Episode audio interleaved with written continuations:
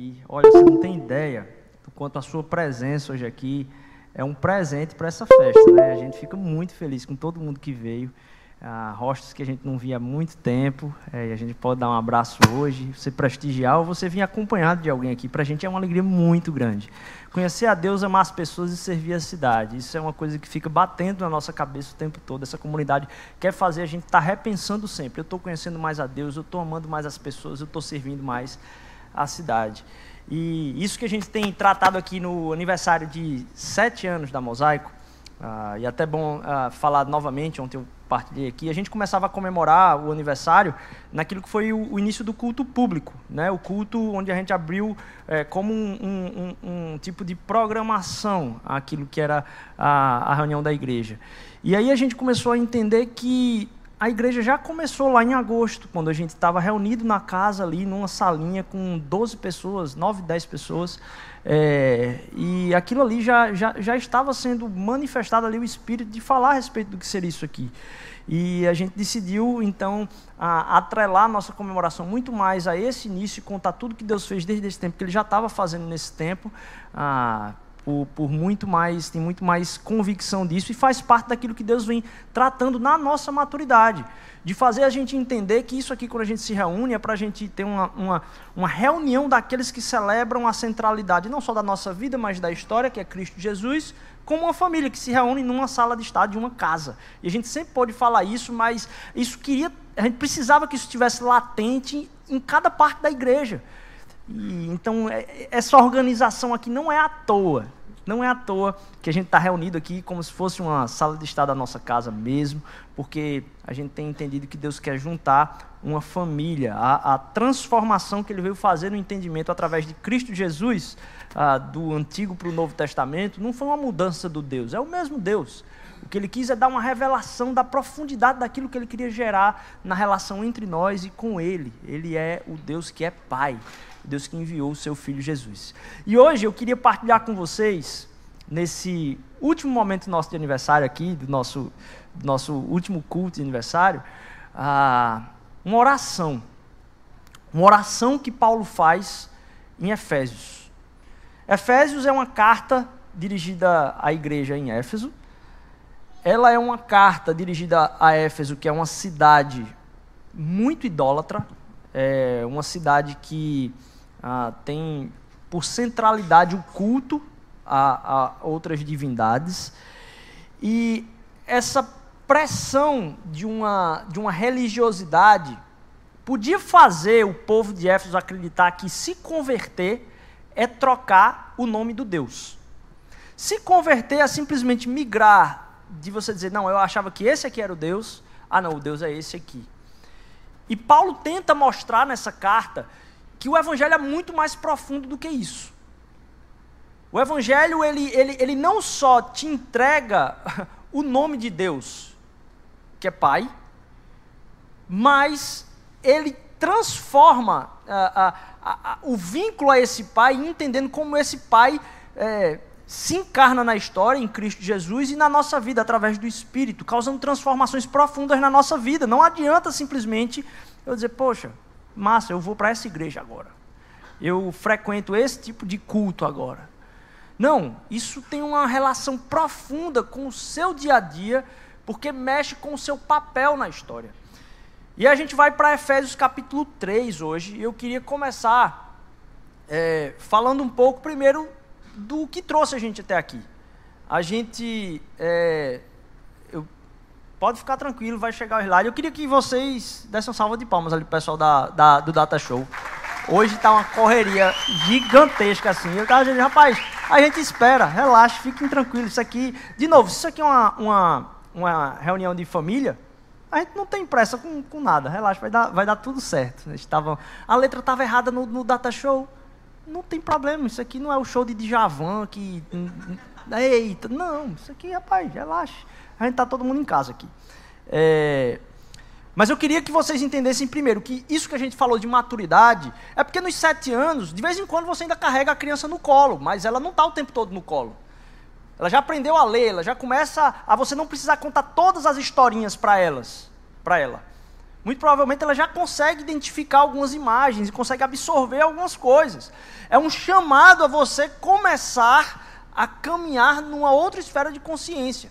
E aí, para quem não estava aqui ontem à tarde, ontem a gente falou muito sobre como o flerte com a desistência pode ser uma barreira para que a gente vença a maturidade. E a gente fica no meio do caminho dessa maturidade porque a gente ah, se desanima. É, o, o, o, pastor Diego Caragolian trouxe uma palavra para os voluntários da igreja e ele fez a associação com o livro ah, do Peregrino, onde tem lá o pântano do desânimo. E ele falando como isso tende a prender a gente como cristão e ficar no pântano do desânimo na jornada cristã. Não só o flerte com a desistência é uma barreira para a gente superar a, a, essa questão de maturidade. Ontem à noite o pastor Anderson falou sobre como a vivência de igreja, o cuidado mútuo, a gente realmente viver o evangelho em comunidade, isso é, é, algo que é uma barreira que precisa ser superada para a gente desfrutar daquilo que são as riquezas do que o Espírito Santo quer ministrar na história. E usou lá o, o, o capítulo de Atos 2.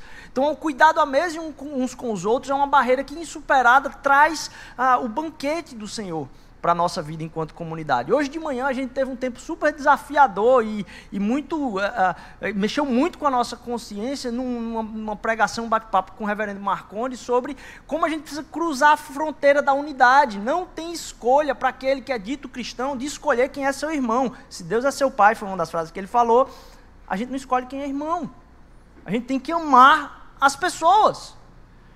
E hoje à tarde eu queria falar de uma outra barreira que é a falta de imaginação. A gente tirou por baixo ah, aquilo que o Evangelho produz para a gente. A gente começou a tratar talvez como uma, uma coleção de conceitos, uma coleção de lógica, e isso fez a gente perder bastante. E para isso eu queria começar com essa oração que Paulo faz no capítulo 3 de Efésios. Se você quiser abrir aí sua Bíblia, a gente vai ter aqui também o, o, o texto aí, você pode acompanhar. No capítulo 3 do, da carta de Paulo aos Efésios, ele está num momento de virada, certo? Para que você entenda primeiro. Teve o capítulo 1 e 2, onde ele explicou o que era o Evangelho, assim, a beleza do que é o Evangelho. E agora ele está tentando explicar qual foi o ministério que foi concedido a ele. E ele começa explicando que ele é um prisioneiro de Cristo. Começa daí, diz: Olha, eu queria dizer que é massa isso aqui. E eu sou um prisioneiro de Cristo por vocês. Então, já dá uma chacoalhada na mente aí. Poxa, como é que ele está dizendo isso aqui que eu recebi uma preciosidade e eu sou um prisioneiro de Cristo por vocês? Porque ele não está falando no sentido figurativo aqui, imaginativo. Ele está falando do sentido de quem está na prisão. E para quem está na prisão, falar de estar preso num sentido figurativo precisa de muita imaginação. Uma imaginação que supera a realidade da prisão. E eu acho que a gente perdeu muito daquilo que é imaginação na nossa vida. É, é, é, você pode tirar pela quantidade de livros que a gente lê hoje. A gente trocou o livro pelo vídeo. E o vídeo, ele não precisa de imaginação, porque você já está vendo. O texto necessita que a sua mente trabalhe no que é a construção do imaginário. A gente começa a pular algumas etapas e a gente, por exemplo, a gente não é um povo dado a muita leitura de poesia. A gente tem alguma, algumas características de processos imaginários na nossa mente que faz a gente perder, inclusive, parte da nossa fé. E é isso que a gente vai falar hoje aqui. Embora eu seja o menor dos menores dentre todos os santos, foi-me concedida esta graça de anunciar aos gentios as insondáveis riquezas de Cristo. Esclarecer a todos a administração deste mistério, que durante épocas passadas foi mantido oculto em Deus, que criou todas as coisas ele fala aqui as insondáveis riquezas de Cristo. Ele continua saltando aí já mais para o final, ele pegando aí para o versículo 16. Oro para que, oro para que, com as suas gloriosas riquezas, ele os fortaleça no íntimo do seu ser com poder, por meio do seu espírito, para que Cristo habite em seus corações mediante a fé. E oro para que vocês, arraigados e alicerçados em amor, possam, juntamente com todos os santos, compreender a largura, o comprimento, a altura e a profundidade, e conhecer o amor de Cristo que excede todo conhecimento, para que vocês sejam cheios de toda a plenitude de Deus. Continuando. Aquele que é capaz de fazer infinitamente mais do que tudo que pedimos ou pensamos, de acordo com o seu poder que atua em nós. A Ele seja a glória na igreja, em Cristo Jesus, por todas as gerações, para todos sempre. Amém. Amém. Essa transição que Paulo faz aqui, ela é uma mediação do que é o Evangelho, para dizer: olha, o meu pedido por vocês é esse. Essa é a oração que eu faço por vocês. E aí, se você entrar no capítulo 4, imediatamente Paulo começa a dizer: Eu espero que vocês andem então de maneira digna da vocação pela qual foram chamados. Aqui Paulo está explicando qual é a beleza de Cristo, ele faz uma oração de transição aí pelo seu povo para que eles encarnem esta beleza, para que eles entendam que isso não é uma pregação lógica de Paulo simplesmente, mas é para trazer algo que ah, salta o coração, uma vontade de sair do lugar. Portanto, que vocês vivam de maneira digna da vocação pela qual vocês foram chamados. Aqui nesse trecho, Paulo ah, fala de pelo menos três orações. Você pode encontrar quatro aqui, mas pelo menos três afirmações Paulo deseja. E eu trago essa oração para nós hoje, como igreja também. Paulo ah, fala das, das, riquezas de Cristo, e é, e é bom a gente entender que esse esse contexto aí das riquezas insondáveis de Cristo está em vários outros lugares. Está em Romanos capítulo 9 a 19, está em Colossenses, está em outros lugares de Efésios. E a gente pode ah, não só ah, entender que esse é um tema que Paulo está falando para a igreja de Éfeso, mas entender essas riquezas de Cristo é, é algo que ele fala para outros lugares. É o que está na mentalidade de Paulo o tempo inteiro. Então, perceber a riqueza ah, que há na glória de Cristo Jesus é importante. Além disso, em Filipenses capítulo 4, Efésios capítulo 2, Efésios capítulo 1, Romanos 11 também. Aqui a gente tem algumas orações, então. Primeira oração que a gente pode entender nesse texto aí. Oro para quê? Pelas gloriosas riquezas que ele falou lá em cima. Ele fortaleça com poder por meio do Espírito que Ele os fortaleça com poder por meio do Espírito. E aí a gente pode entender como é que você é fortalecido. E entender, inclusive, uh, ou ter, inclusive, a habitação de Cristo Jesus nos seus corações mediante a fé. Porque para que, que ele pede essa oração aqui? Deixa eu ver se. Acho que deu uma, uma travada aqui agora. Para que Cristo habite em seus corações mediante a fé. Eu oro para que vocês sejam fortalecidos no espírito com o poder para que vocês tenham Cristo habitando no coração de vocês. Como é que a gente pode ter a plenitude de Cristo habitando em nossos corações se formos fortalecidos no Espírito? E aí você pode é, é, ver o seguinte: tem mais um, um, detalhe aí, que é esse tipo de oração ele é diferente das orações que nós normalmente fazemos, porque a gente pede por coisas. E aí vamos acompanhar aqui como se difere a oração de Paulo. Olha o clamor de Paulo: que vocês sejam fortalecidos no espírito para que Cristo habite em seus corações mediante a fé. Que Cristo habite no coração de cada um de nós mediante a fé no quê? No poder do Espírito fazer isso, porque nós não temos a condição. Ele explica o Evangelho.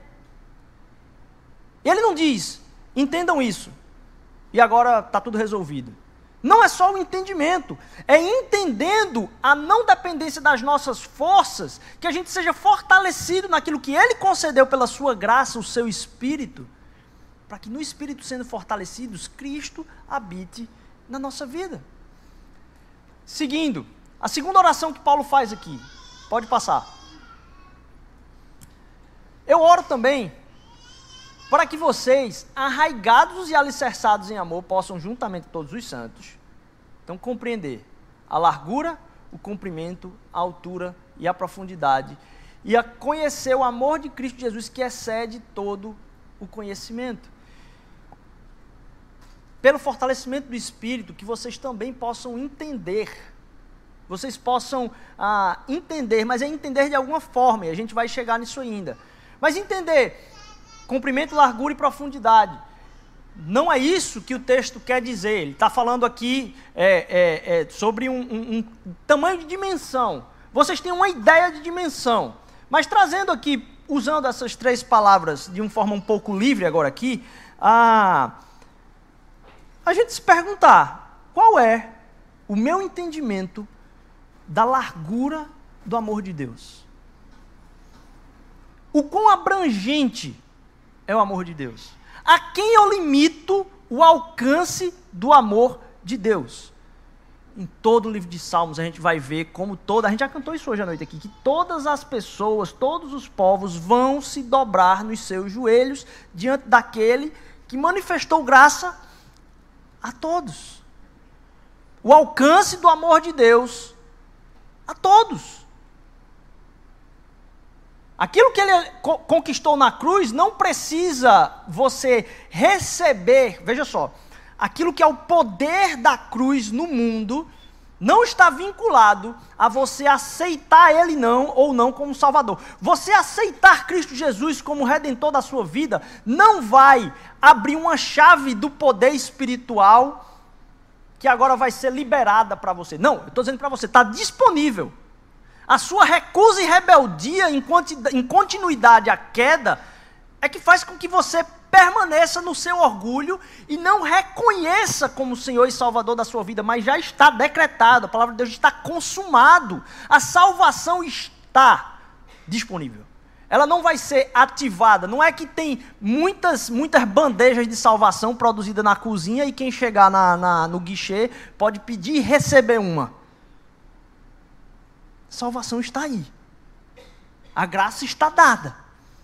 Ah, Rodrigo, e como é que eu vou saber então quem é que não vai ser salvo? Quem recusar.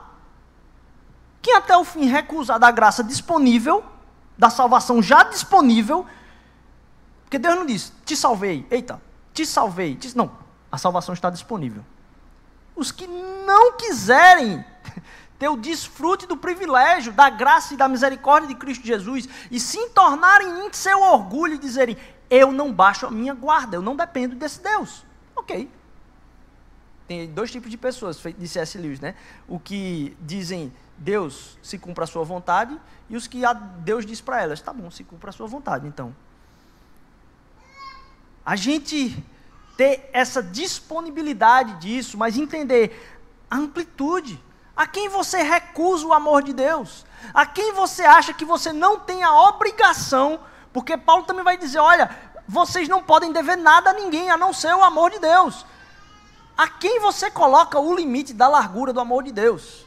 A quem você coloca o limite, e agora não a quem, da altura do amor de Deus?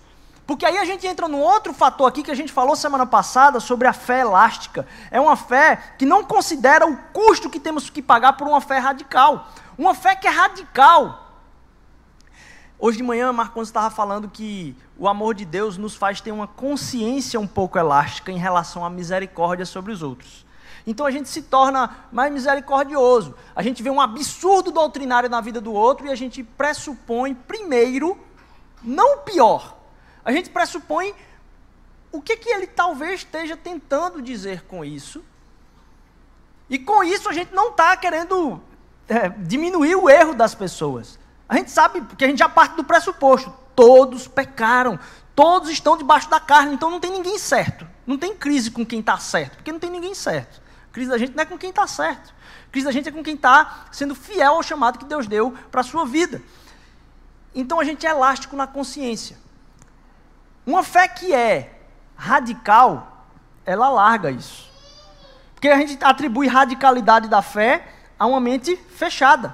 Mas se você for radicalmente evangélico, você vai ser radicalmente misericordioso, manso, humilde, compassivo, paciente, com domínio próprio. Então, isso vai fazer com que eu, primeiro, alargue minha misericórdia, mas também com que eu entenda a radicalidade que eu tenho que encarnar esse evangelho pelo custo que foi feito isso na cruz por mim. O escândalo da graça de Deus ter morrido em meu lugar. É escandaloso você saber que aquilo que você repetiu e repetiu e repetiu e repetiu em pecado, Deus continua dizendo: Eu estou aqui, porque eu já paguei isso. Isso já foi pago, isso já foi pago, isso já foi pago, isso já foi pago. Até que a gente entenda o escândalo da graça e da sua misericórdia, de não ter nada que você faça que escandalize Deus. Tem muita coisa que você faz que escandaliza você. Nossa, como eu fui capaz disso? você teve uma expectativa muito boa a respeito de si. Porque quando você sabe que você realmente não tem direito nenhum perante Deus, que é tudo graça, a graça se torna escandalosa para a gente. Nossa, como é possível Ele me perdoar? Esse amor é, é essa altura, a distância, aquilo que a gente tem lido frequentemente aqui, tem citado nas pregações de Filipenses capítulo 2, o que Deus fez de não considerar-se igual a Deus e, na verdade, vir habitar no meio dos homens em humildade, esse custo é enorme. Qual é a altura do entendimento do que é o amor de Cristo por nós? Mas qual é a profundidade? E aí eu entro ah, nesse tópico da nossa imaginação porque às vezes ela é dada simplesmente como uma ideia. Um fator a gente ressaltar, pode voltar, pode voltar um aí, é que ah, isso não é feito de maneira individual. Que a gente vai compreender juntamente com todos os santos juntamente com todos os santos, a gente possa entender em comunidade a profundidade. Por que, que a gente vai entender em comunidade a profundidade, a largura, o comprimento, a, a profundidade, o, o, o, a profundidade, a largura e a altura do amor de Cristo? Porque não tem como você dizer que entendeu um negócio, ir para casa e você brigar com a sua família, ou você brigar com as pessoas da igreja, você tem uma visão é, muito poxa, fulaninho ali não, não, me dou bem com fulaninho. Por isso que a gente precisa entender com todos os santos, porque é muito fácil entender sozinho essas coisas. Todo mundo é, é, é Hoje em dia todo mundo entende tudo, né? Porque tá os cursos todos disponíveis aí, você fez curso de tudo. Mas se você for pedir para a pessoa praticar aquilo que entendeu, ah, eu sei fazer uma mesa, beleza? Vamos lá para a fábrica. Para entender do amor de Cristo, você tem que ter a fábrica. A fábrica do amor de Cristo é relações. Você não tem como dizer, eu entendi o amor de Jesus por mim. Se você não amou o outro, você não entendeu o que ele fez por você. Você não entendeu. Você está achando que ele pagou pouco por você e você não vai pagar muito pelo outro. Então, esse entendimento comunitário, ele precisa ser colocado em prática na esfera da comunidade também. E aí a gente passa para a última oração de Paulo, que é que vocês sejam que vocês sejam cheios do pleno conhecimento a respeito de Deus. O que é ser pleno do conhecimento a respeito de Deus, se não um entendimento dessa profundidade que ultrapassa os limites daquilo que são simplesmente as ideias. O limite do que são as ideias permite que a gente talvez não cruze a perda da nossa imaginação. E aí, é, para pensar sobre imaginação, a gente pode olhar primeiro para uma criança, porque talvez é quem tem mais facilidade de imaginação. Por que, que a criança tem mais facilidade de imaginação? Por que, que pensar nessas insondáveis riquezas? O que está, é, é, vamos dizer assim, em, em, outras línguas, vai dizer, não procurar, não dá nem para procurar o resultado, não tem como encontrar o resultado do que são essas riquezas de maneira objetiva. Porque aquilo que é disponível para nós como objetivo é racional.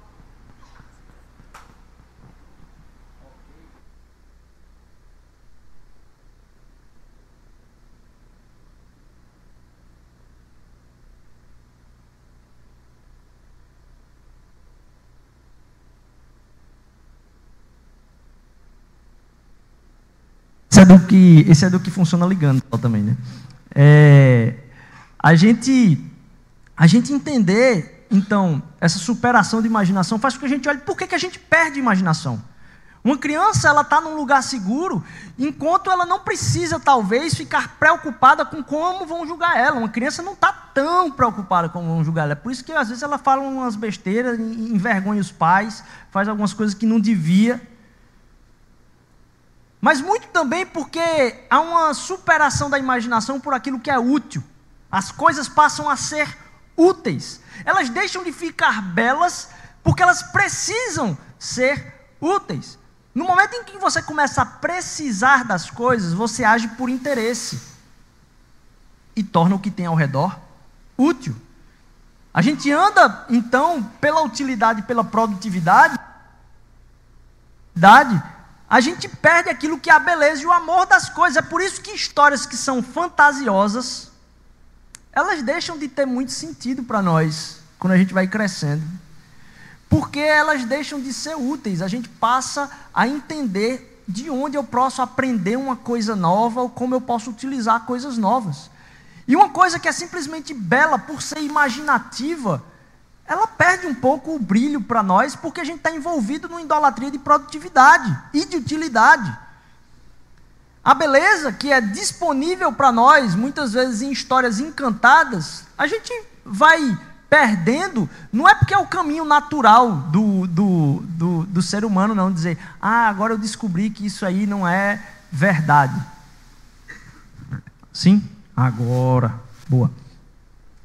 Não é porque isso não é verdade. Não é porque eu descobri que aquilo não é verdade. Porque talvez até mesmo uma criança sabe que nem tudo aquilo é completamente verdade. Mas aquilo toca em pontos de verdade que elevam a mentalidade da criança para uma realidade que é necessária para a sua imaginação. A gente deixa de assistir, por exemplo, um desenho ou um filme, não sei vocês, mas coitado dos meus pais, estão aqui hoje. Eu, quando assisti um desenho, eu ficava assistindo assim, ó, e de novo, eu quero botar de novo, eu quero botar de novo, eu quero botar de novo, eu quero botar de novo. E eu assisti o mesmo desenho várias vezes, assim, sequencialmente, várias vezes. Por que aquilo acontece com a gente? E por que deixou de acontecer? Uma das coisas é que eu não vou perder tempo com uma coisa que eu já assisti. Absorvi, pronto. A beleza pela beleza da repetição, de estar no lugar onde se deveria estar. Essa beleza para a criança aponta para o mundo encantado não é uma coisa que não é verdade, certo? E aí eu recorro aqui a um, um, um, um artigo que C.S. Lewis escreveu em 1956 para o New York Times. As pessoas começaram a criticar C.S. Lewis porque que ele escreveu Nárnia é, é uma maneira besta de escrever. Escrever para criança. Ah, quer fazer alegoria para criança. E aí ele começou a se defender. Ele disse: olha, o, o título do artigo é Às vezes um conto de fadas pode ser o melhor jeito de se dizer o que se precisa ser dito. E ele começa a dizer: olha, muita gente acha que eu escrevi as crônicas de Nárnia assim. Como é que eu posso explicar o evangelho para as crianças? E ele diz: não, não, não, não, não. Um autor, ele começa com uma ideia de virtude e de beleza que começa a borbulhar no coração dele e ele precisa botar aquilo para fora, de alguma forma. Então tem a mente do autor e a mente do homem. A mente do autor começa com esse borbulhar e ele precisa expressar. É nessa hora que o homem crescido, ele vem e tenta articular essa beleza que contagiou o coração do autor e tenta colocar algumas, alguns freios nisso aí. Então deixa eu dizer, para mim eu não começo pensando desse jeito. C.S. Lewis dizendo, primeira coisa que aparece na minha mente são imagens. Imagens. Beleza de, de, de cenários imaginários que para mim são belos. Como é que eu dou forma a isso? Como é que isso torna significado? E ele tenta extrair daquilo que é a imagem um significado através da forma. Obrigado. Essa galera está mais atenta que eu. É, a gente tenta extrair a forma a partir daquilo, então, que veio para o coração como primeiro uma imagem. É o que C.S. Lewis tenta colocar. Então, eu não estou preocupado em escrever para criança. Porque uma história que é escrita apenas para crianças não merece nem ser lida. Porque se ela é encantada, ela devia encantar a humanidade. O que a gente vai perdendo é o encantamento com aquilo que é belo, com aquilo que é associativo, porque quando você fala um cavalo com asas, você sabe o que é uma asa, você sabe o que é um cavalo. A asa não deixa de ser verdade, o cavalo não deixa de ser verdade. A possibilidade que é gerada na sua mente, com aquilo que foi gerado pela imaginação, te faz elevar a sua mentalidade. Porque a gente vive em um mundo de utilidade, a gente sai diminuindo as possibilidades do que é concreto. Como que a gente vai falar de um mundo espiritual, do que Cristo quer fazer na nossa vida, se a gente vive num mundo de produtividade, utilidade e sem nenhum espaço para interferência do que Deus pode fazer na nossa vida? Aquilo que Deus pode fazer na sua vida está limitado à sua carreira, aquilo que você se comprometeu, o que você estudou, o que. Deus usa cada, cada uma das coisas, mas Ele eleva, Ele nos coloca no lugar onde Ele quer na história. Não, porque a gente quer usar Deus para nos colocar no lugar onde a gente quer na história. E Deus quer nos usar, independentemente daquilo que nós temos, para nos colocar onde Ele nos quer na história. A questão é você decidir de quem é a história. A história é sua ou é de Deus? Se for de Deus, você se coloca nas mãos dele. Semana passada a gente estava falando uma, do risco da gente pensar numa fé aplicada, onde a gente pensa na relação com Deus e aplicar o evangelho na nossa vida. Não. Se você vai aplicar o evangelho na nossa vida, é um conteúdo que você estudou. É você que se entrega nas mãos de Deus para que ele lhe use por completo na história. Então é você que é a ferramenta. Não o evangelho que é a ferramenta para você usar na sua vida. Por essa perda de imaginação, a gente não ri da mesma piada. Lewis vai dizer então que a nossa maturidade, ela é esquecida de paixão quando a gente perde isso. A gente começa a ficar sisudo. E ele começa a lembrar, inclusive, é, da inibição paralisante que foi a religião na sua própria vida. Porque a gente começa a falar de Cristo e começa a dizer como você deveria se sentir em relação a Cristo. Como você deveria se sentir em relação a Cristo? Eu torno isso um conteúdo de ideias e digo para você: você deveria se sentir em relação a Cristo dessa forma. Ora, uma das principais maneiras de parar de sentir algo em relação a Cristo é justamente porque alguém está dizendo que eu tenho que. Se eu tenho que sentir porque eu tenho que, eu perco a capacidade de entender a beleza. É por eu perceber a beleza. Então, o trabalho para a gente é, primeiro, enxergar a beleza de Cristo, as insondáveis riquezas de Cristo, e explicar para as pessoas a insondável riqueza de Cristo. Porque não vai ter fim. Não tem como a gente explicar tudo.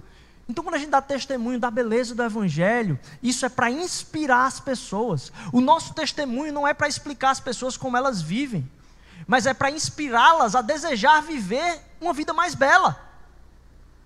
Por isso que a imaginação não pode ser cortada da nossa fé. Uma das grandes razões, então, é que ah, ter que sentir pode te paralisar de sentir. Uma obrigação pode congelar sentimentos. E aquilo que a gente entende por reverência pode causar talvez o maior dano. Quando a gente não entende a beleza de Cristo. Você não vai se submeter a Deus porque você tem que simplesmente, a não ser que você perceba a beleza. Quando você percebe a beleza do Evangelho, você é contagiado por querer entregar tudo e submeter por completo. As insondáveis riquezas de Cristo nos falam a respeito de superações de mentalidade para começar a imaginar coisas maiores a respeito de Deus e do Evangelho. Eu sou um cara que gosta muito de lógica. Assim, um pouco do meu estudo foi em computação, então eu, eu percebo tudo como algoritmo. Para mim, tudo é algoritmo, tudo, tudo mesmo.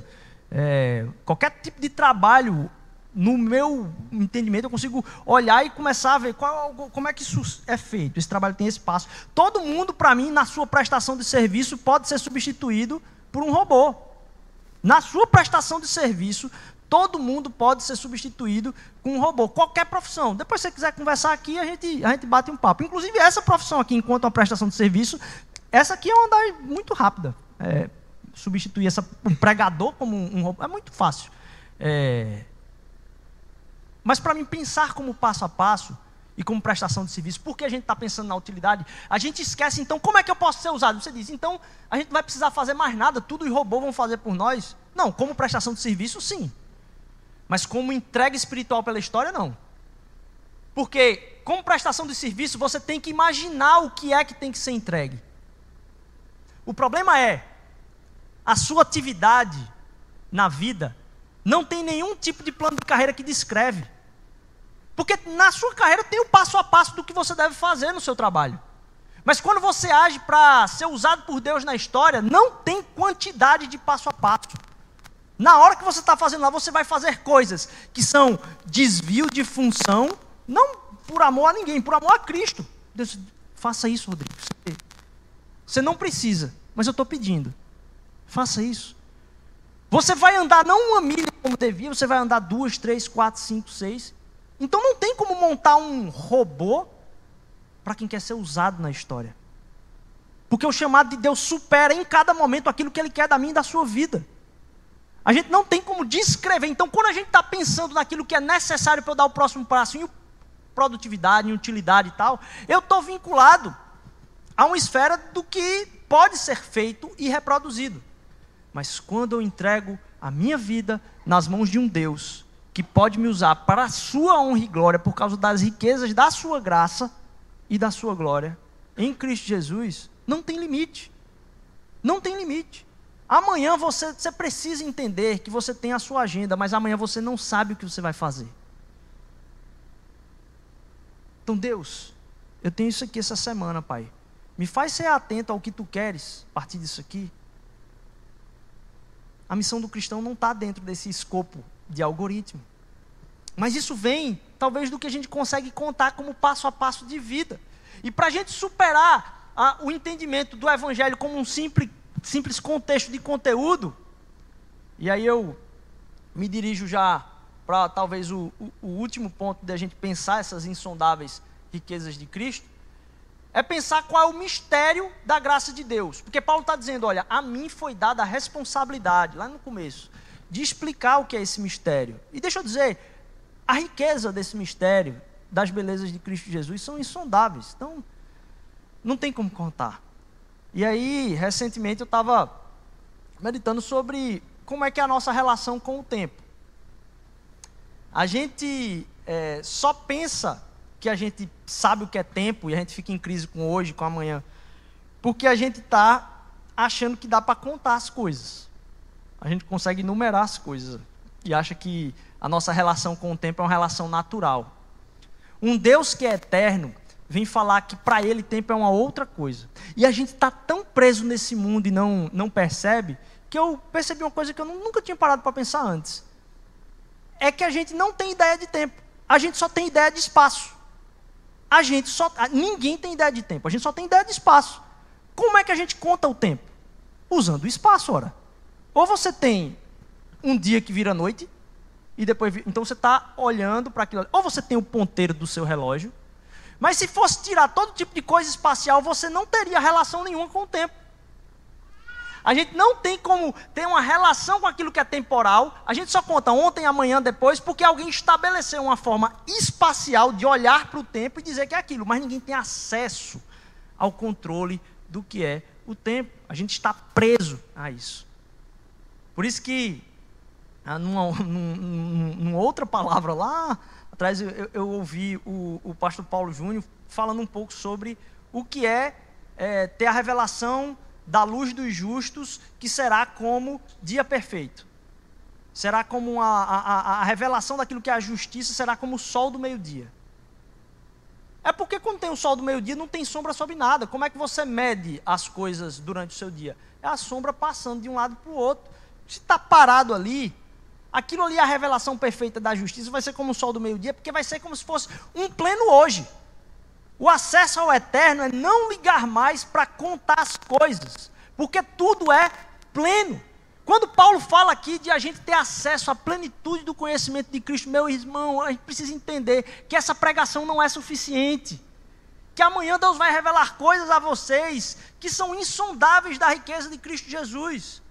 E a gente entender a beleza do Evangelho, que não se encerra em conteúdo, faz com que a nossa imaginação seja desperta. Recentemente estava ouvindo falar também que a gente tenta convencer as pessoas pela razão. E a razão torna um sistema de pensamento consistente. Mas é a imaginação que torna ele real. C.S. Lewis vai dizer então que aquilo que ele coloca lá no, no, no, no, no, no artigo como defesa é que se uma, uma história dessa não merece ser ouvida por alguém que é adulto, ela não precisava ser escrita, porque ela devia atingir o coração do adulto naquilo que é uma beleza. E se a gente não perceber a beleza do Evangelho, aquilo que ele fez por nós, meus irmãos, a gente não vai ter aquilo que o Evangelho, inclusive, promete a nós. É por isso que Paulo termina a oração dizendo o seguinte: aquele que é capaz de fazer infinitamente mais do que tudo que pedimos ou pensamos, de acordo com o seu poder que atua em nós. A Ele seja a glória na igreja em Cristo Jesus por todas as gerações, para todo sempre. Amém. Infinitamente mais do que tudo que pedimos ou pensamos. Significa que Deus tem pensamentos muito mais altos do que aquilo que são os seus pedidos para Ele.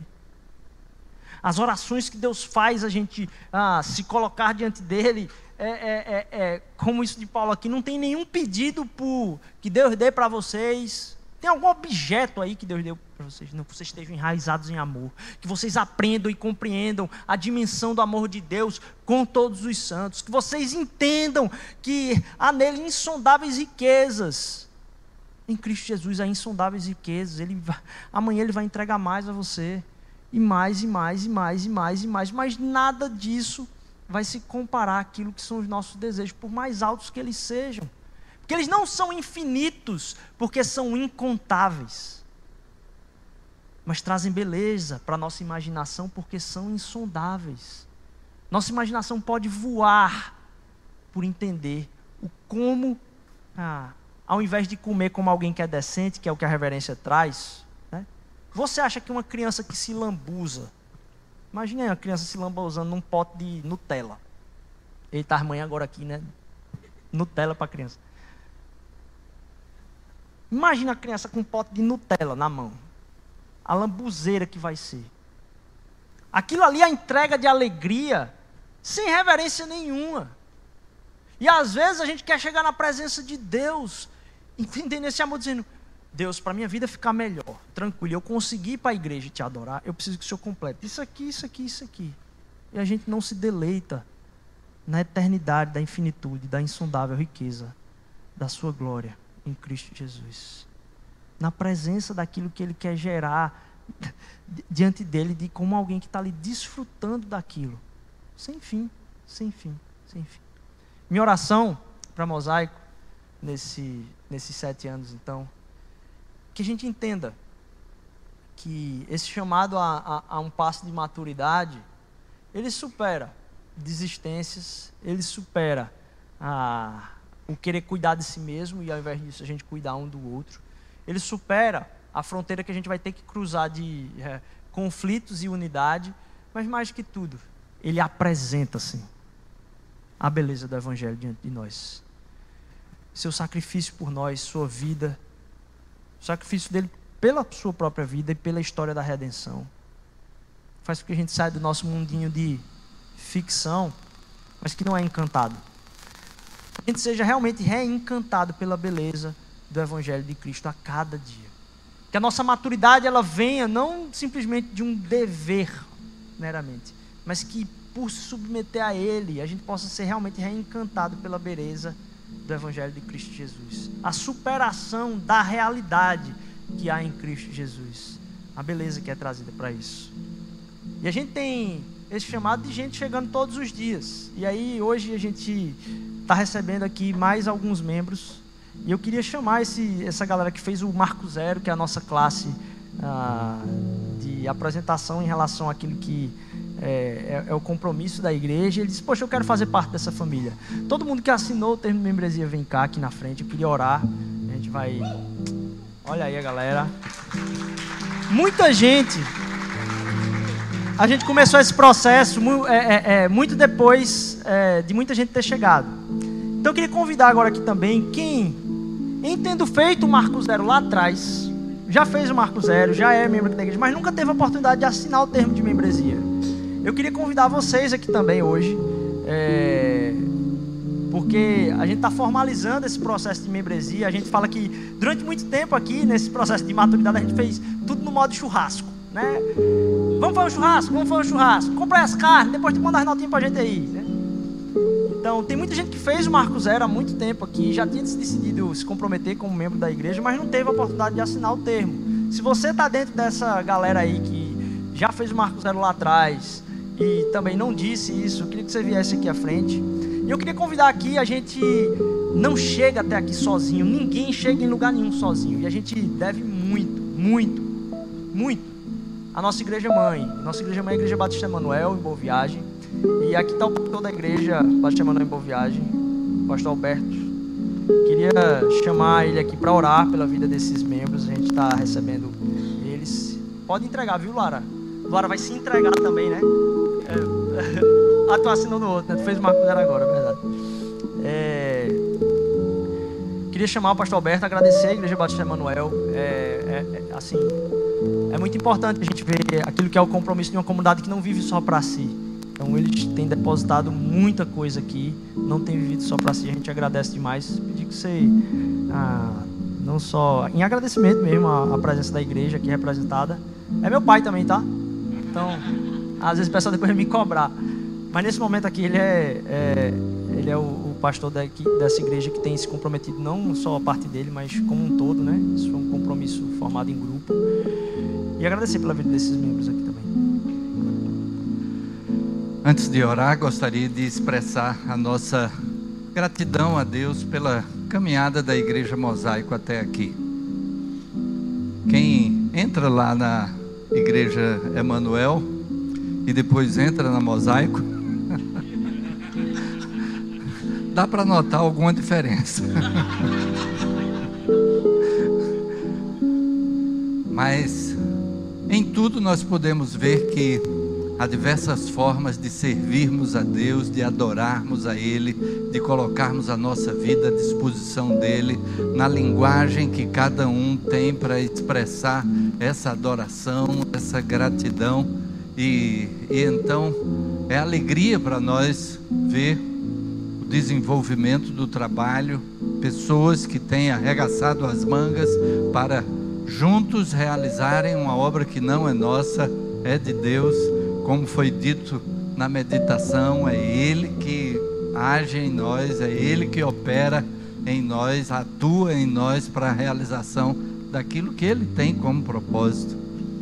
E o seu propósito é de que o seu amor seja conhecido por mais e mais pessoas, que a sua presença na vida de cada um faça a diferença.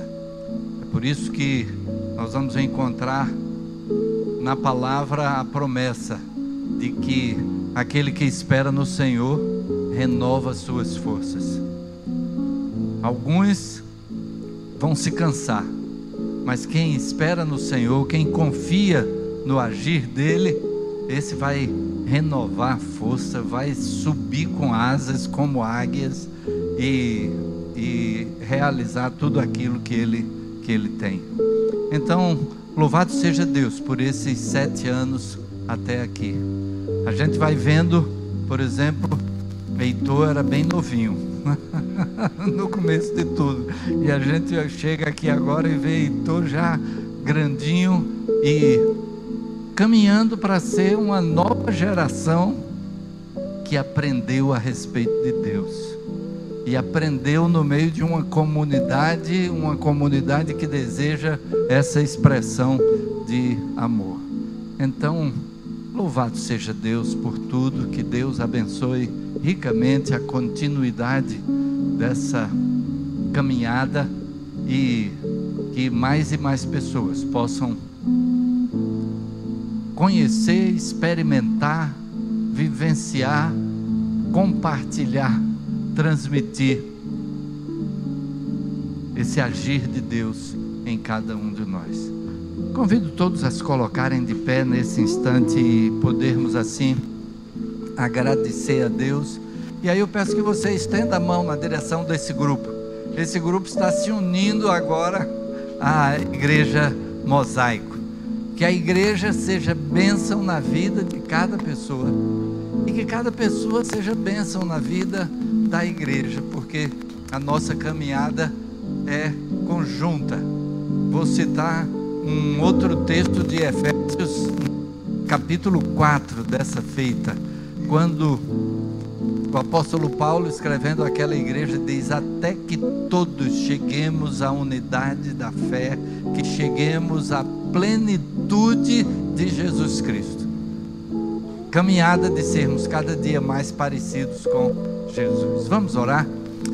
Senhor Deus, louvamos o teu nome, Pai, e agradecemos, agradecemos por esta igreja, agradecemos porque nasceu no coração de um grupo de pessoas que se uniram para a plantação de um novo local onde teu amor, a tua graça, a tua misericórdia, pudesse ser compartilhada, um lugar que pudesse transmitir de uma forma diferente daquela que já existia com a Igreja Emanuel, mas buscando, Senhor, da mesma maneira, glorificar o Teu nome. Agradecemos por esses sete anos de existência, toda essa jornada até aqui. Agradecemos por este grupo que agora também se dispõe a essa caminhada juntos, no propósito de sermos cada dia mais parecidos com o Teu Filho Jesus, cada dia compartilhando mais da realidade de ter o Teu Espírito em nós guiando a vida fundamentados na tua palavra, tudo para tua honra e tua glória. Assim, Senhor, abençoa cada um e que cada um seja bênção na vida da igreja com esse mesmo propósito. É a oração que fazemos com gratidão no coração, no nome de Jesus. Amém, amém, amém. Vamos louvar.